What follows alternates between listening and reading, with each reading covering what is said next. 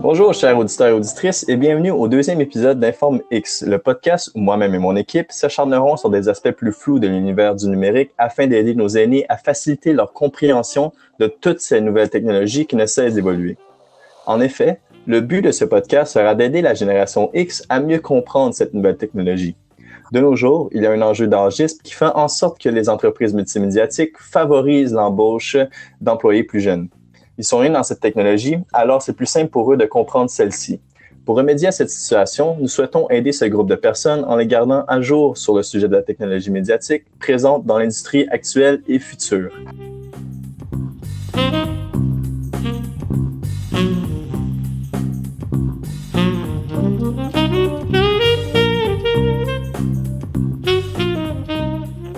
En ce qui concerne le deuxième épisode, je suis toujours accompagné de, notre, de mon collègue, pardon, analyste Charles. Charles, comment tu vas aujourd'hui? Ça va très bien, merci. Et toi? Ça va très bien. Merci de faire partie de ce deuxième épisode de notre podcast. Aujourd'hui, nous allons parler euh, d'un autre sujet assez intéressant en lien avec la technologie d'aujourd'hui. Il s'agit de l'Internet des objets et de l'intelligence artificielle. Qu'est-ce que l'Internet des objets? C'est tout simple. Selon l'Union internationale de la télécommunication, pardon, c'est une infrastructure mondiale pour la société de l'information qui permet de disposer de services évolués en interconnectant des objets physiques ou virtuels grâce aux technologies de l'information et la communication interopérable pardon, existante ou en évolution. Et toi, Charles, pourrais-tu nous donner la définition de l'intelligence artificielle? Ça va me faire plaisir. Alors, j'aimerais simplement préciser que quand je cite la définition, elle provient du site internet futuratech.com.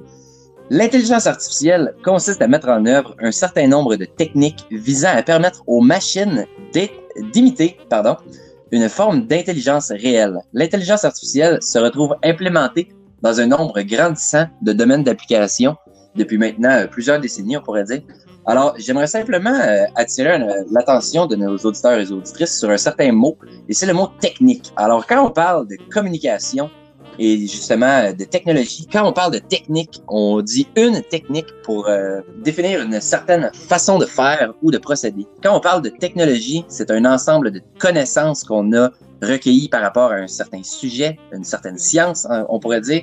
Et quand on parle de la technique, on parle évidemment d'une connexion, d'une combinaison entre une technique et la technologie. C'est donc euh, un, un une certaine façon de rentabiliser l'immense univers qu'est l'intelligence artificielle. Euh, oui, Charles, pourrais-tu nous donner un bel exemple d'intelligence artificielle? Absolument, ça va me faire plaisir. Alors, l'intelligence artificielle peut être utilisée dans plusieurs domaines, comme tu l'as dit plus tôt, mon cher collègue, mais j'aimerais qu'on parle euh, de la psychologie. Euh, l'autisme est une euh, certaine maladie qui existe depuis très longtemps et qui est très difficile à traiter.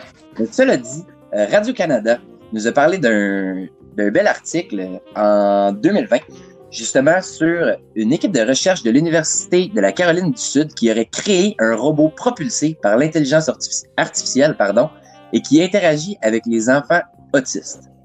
Il s'agit d'un certain robot d'assistance présent lors des thérapies auprès des enfants le robot analyse certains éléments du comportement de l'enfant. On peut donc parler de son contact visuel, de son non-verbal, euh, même de ses choix de mots. Alors, le, le robot a été programmé justement pour, pour faire une analyse d'une certaine collecte de données, euh, justement, sur l'enfant, afin de prédire si son attention va durer, euh, ou en fait durera tout le long, ou ne dure qu'une certaine partie. C'est donc un certain procès. C'est comme avoir un certain thérapeute, mais qui observe beaucoup mieux qu'un euh, qu'un humain le ferait. Euh, ce genre de robot pourrait être intégré euh, selon chez les enfants afin d'intégrer leurs conditions de vie au quotidien et les aider dans leurs interactions sociales. C'est comme avoir un certain parent ou un pédagogue qui les accompagne 24 sur 24.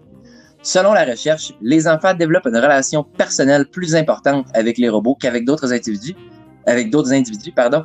Et c'est donc un bel exemple comment l'intelligence artificielle peut interagir avec l'humain et afin justement de l'améliorer lui-même et l'humain. Ben merci Charles pour ce, bel exemple. Euh, ici, j'ai un autre exemple euh, du domaine euh, de la santé sur l'intelligence artificielle. j'ai ici un article écrit par Sarah Reardon du site Nature sur les, les, les, pardon, les robots radiologistes. Celle-ci affirme qu'une informaticienne à l'Institut de technologie du Massachusetts qui se nomme Regina Barzilay a été diagnostiqué positif au cancer du sein après trois tests différents négatifs en 2014. L'être humain n'est pas parfait, alors c'est difficile parfois de remarquer à l'œil nu la masse cancéreuse, surtout si elle est minuscule. Alors c'est pour cette raison que Mme Barzilay a décidé de réorienter sa carrière pour se concentrer sur la véracité des résultats d'analyse en mammographie. En effet, après quatre ans de recherche avec son équipe, ils se sont rendus compte que les analyses de leur ordinateur étaient beaucoup plus précises que les analyses traditionnelles médicales. Il a donc été possible de comprendre que les algorithmes d'intelligence artificielle permettent de voir certains détails invisibles à l'œil, euh, l'homme, pardon, et offrent ainsi une interprétation complètement différente de ce que permettaient les connaissances humaines jusqu'à maintenant dans le domaine médical. Ils conçoivent ainsi des programmes d'IA ou d'intelligence artificielle tout simplement, pouvant améliorer la précision et la rapidité des diagnostics, fournir un meilleur traitement dans les pays en développement et les régions éloignées qui manquent de radiologues, révéler de nouveaux liens entre la biologie et la maladie et même aider à prédire combien de temps une personne va mourir. Ces machines peuvent donc traiter d'énormes quantités de données beaucoup plus rapidement que l'homme. D'ailleurs, en 2018, 84% des cliniques américaines prévoyaient intégrer de l'intelligence artificielle dans leurs pratiques. De plus, en Chine, le domaine est grandement exploité avec plus de 100 entreprises spécialisées à la conception d'applications d'intelligence artificielle pour les soins de santé. Malgré les médecins très heureux de cette trouvaille, un problème est soulevé et ça m'amène à susciter deux questions en lien avec le sujet. Qui blâmer pour une erreur faite par un programme d'intelligence artificielle et est-ce que les machines vont remplacer les médecins? Charles, pourrais-tu nous répondre à ces deux questions-là, s'il vous plaît? Ben, ça va me faire plaisir. En ce qui concerne ta question, qui blâmer? Selon moi, la faute revient à l'homme. En effet, l'intelligence artificielle est programmée par celui-ci euh, puisque dans un domaine comme la médecine, les données sont entrées manuellement. Donc, euh, dans un, une infrastructure euh, de médecine, on va avoir un logiciel qui va se connecter avec toutes les autres infrastructures qui acceptent justement de se connecter.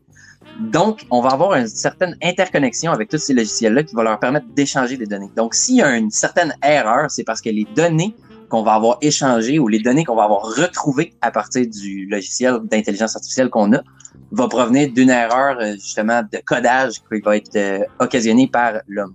Euh, cela dit, les technologies demeurent imparfaites. Donc, ce que je veux dire par là, c'est que dans un logiciel avec d'intelligence artificielle, si erreur il devait y avoir, c'est possible aussi que le logiciel ait simplement une erreur par lui-même. C'est possible que les données qu'on a entrées soient correctes.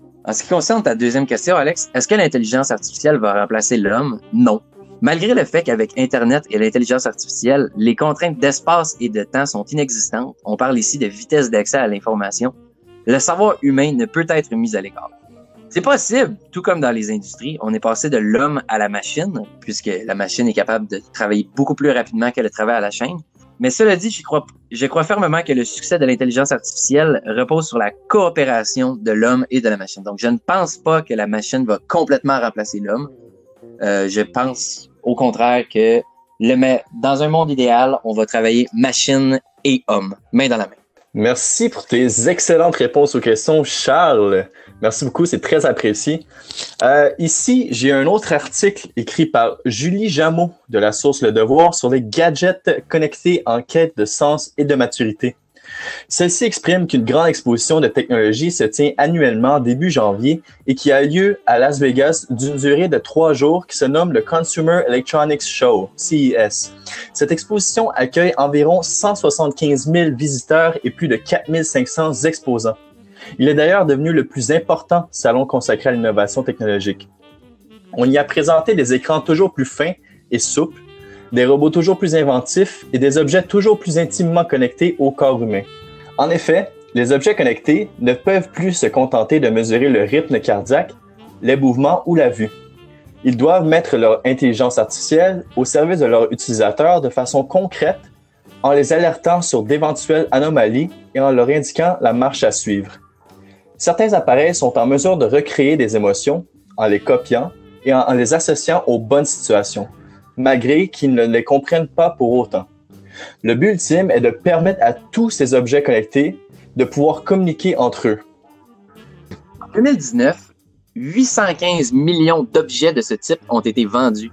Selon le cabinet IDC, qui est le premier fournisseur mondial de renseignements, de conseils et d'événements sur les marchés des nouvelles technologies de l'information, qui tablerait, selon certaines estimations, sur, 100, sur 1,39 milliards en 2020. Le CES présentait aussi des objets issus de la réalité augmentée, AR, et la réalité virtuelle, qu'on nomme dans le milieu VR, qui ont percé dans certains secteurs professionnels, comme la formation, mais pas encore dans les maisons. Je, cite présentement euh, Tuong Nguyen, un expert à la matière. Il va encore falloir entre 5 et 10 ans avant que ça se répande vraiment. Euh, on y présentait également la 5G, qui est le nouveau, euh, le prochain, pardon, euh, réseau Internet qui sera disponible sur les euh, cellulaires, qui sera beaucoup plus performant que le 4G que nous connaissons présentement. en ce qui concerne le côté des voitures autonomes qu'on a présenté, le CES ne présentait aucun progrès spectaculaire. Les sociétés ont fait des démonstrations de plusieurs derniers progrès pour transformer la voiture en salon mobile et les ordinateurs de bord en interface personnalisée et sécurisée, un peu comme un certain écran de téléphone, mais dans votre voiture. Le défi de plus en plus grand dans l'évolution des technologies demeure le même, la confidentialité des données personnelles. En effet, quand on parle d'intelligence artificielle et d'Internet des objets, on doit entrer nos données personnelles, donc adresse courriel, nom, euh, code postal, toutes les adresses qui, permettent de nous retracer directement. Et comme on parle de plusieurs objets connectés, on peut parler d'une brosse à dents, d'un réfrigérateur, d'une télévision, d'un téléphone, d'une voiture même. Ces technologies-là se retrouvent interconnectées à un centre de base de données. Euh, justement, ça pourrait être celui de Tesla, ça pourrait être celui de LG, qui justement sont en train de filtrer absolument toutes, toutes, toutes vos données que vous avez entrées. C'est donc facile pour eux de vous retracer si jamais vous manquez un paiement ou si jamais il y a un certain problème avec votre voiture, dépendamment de l'avancement de la technologie que vous avez avec votre, euh, votre achat. Donc, si jamais vous êtes de passage à Las Vegas pour quelconque raison au mois de janvier et que vous avez une certaine envie de passer voir le CES, on vous le recommande. N'est-ce pas, Alex? C'est vrai, Charles. Merci beaucoup. C'est tout le temps qu'on avait aujourd'hui. Merci de nous avoir accordé de votre temps. Ça fait plaisir. Merci beaucoup à toi? Ce qu'il faut retenir de l'Internet des objets et de l'intelligence artificielle, c'est que ce sont deux concepts assez distincts, mais étroitement reliés. En effet, l'un ne peut pas vivre sans l'autre, alors on se doit de les protéger.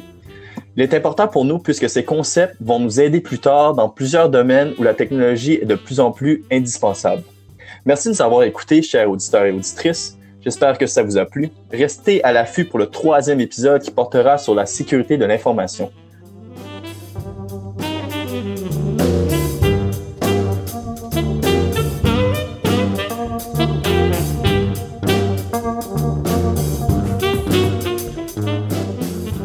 podcast Informix est un projet réalisé dans le cadre du cours Communication et veille technologique enseigné par Philippe-Antoine Lupien à l'UCAM. Informix, c'est à la recherche Mathilde Pontocoté, Laetitia Marzella, Alexandre Thériault, Alex Bellavance et Charles Kémira. Au montage, Laetitia Marzella. À la réalisation, Alex Bellavance et Mathilde Pontocoté. Au micro, Charles Camira et Alexandre Thériault.